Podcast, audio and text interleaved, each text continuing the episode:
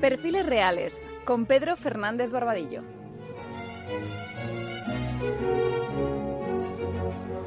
Carlos I llegó a España como extranjero, de apellido germánico y lengua francesa, sin hablar una palabra de castellano, y voluntariamente se hispanizó.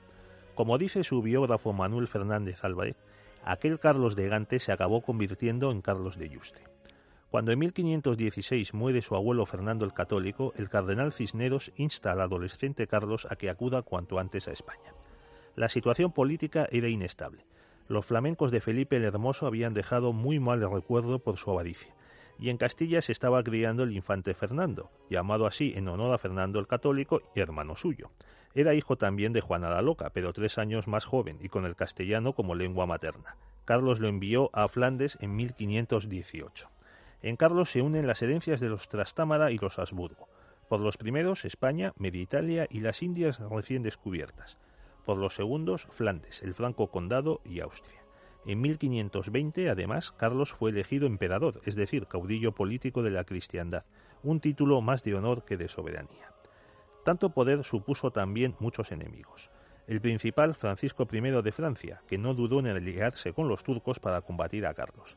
El segundo, los príncipes alemanes que se adhirieron a la herejía luterana. Tan pronto como en 1521, después de asistir en Worms a un debate con Lutero, Carlos se comprometió a defender a la Iglesia católica. Y el tercer enemigo, los ya citados turcos.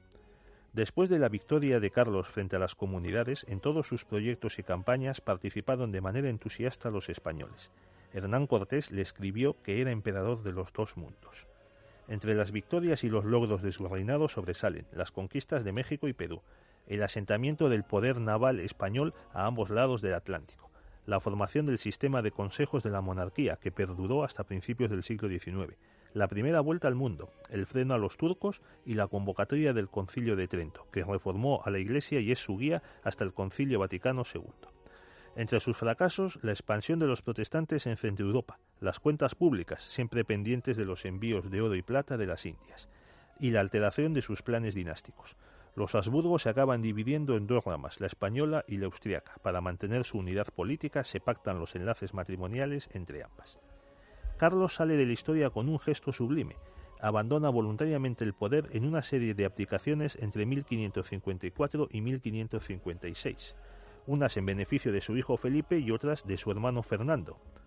Después se traslada a España por mar y a Laredo, el mismo puerto al que había llegado en 1517. De ahí sigue su viaje a Yuste, donde muere en 1558. Entre los muchos logros del reinado del César Carlos está el de haber convertido el español en lengua de categoría internacional, otra muestra de su españolización.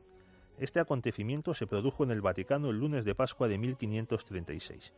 Carlos estaba en Roma desde hacía unas semanas y había sido agasajado por su victoria sobre el pirata Barbarroja en Túnez en el verano anterior. Allí había encontrado cartas cruzadas con Francisco I en las que el francés le informaba de los planes de Carlos. Además, Francisco amenazaba con invadir Milán.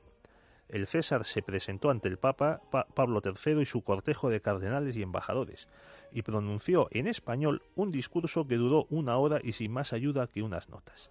En ese discurso censuró a Francisco su colaboración con el turco y su belicismo, y exigió la paz entre los cristianos. Para solucionar las disputas propuso incluso un duelo personal entre él y Francisco, quien no aceptó. Además, cubrió de elogios a sus vasallos españoles por su valor y su lealtad. En ese acontecimiento había presentes dos embajadores franceses. Uno de ellos dijo que no entendía el parlamento de Carlos, porque desconocía el español, y el emperador contestó Señor obispo, entiéndame si quiere y no espere de mí otras palabras que de mi lengua española, la cual es tan noble que merece ser sabida y entendida de toda la gente cristiana. Yo solo puedo decir amén.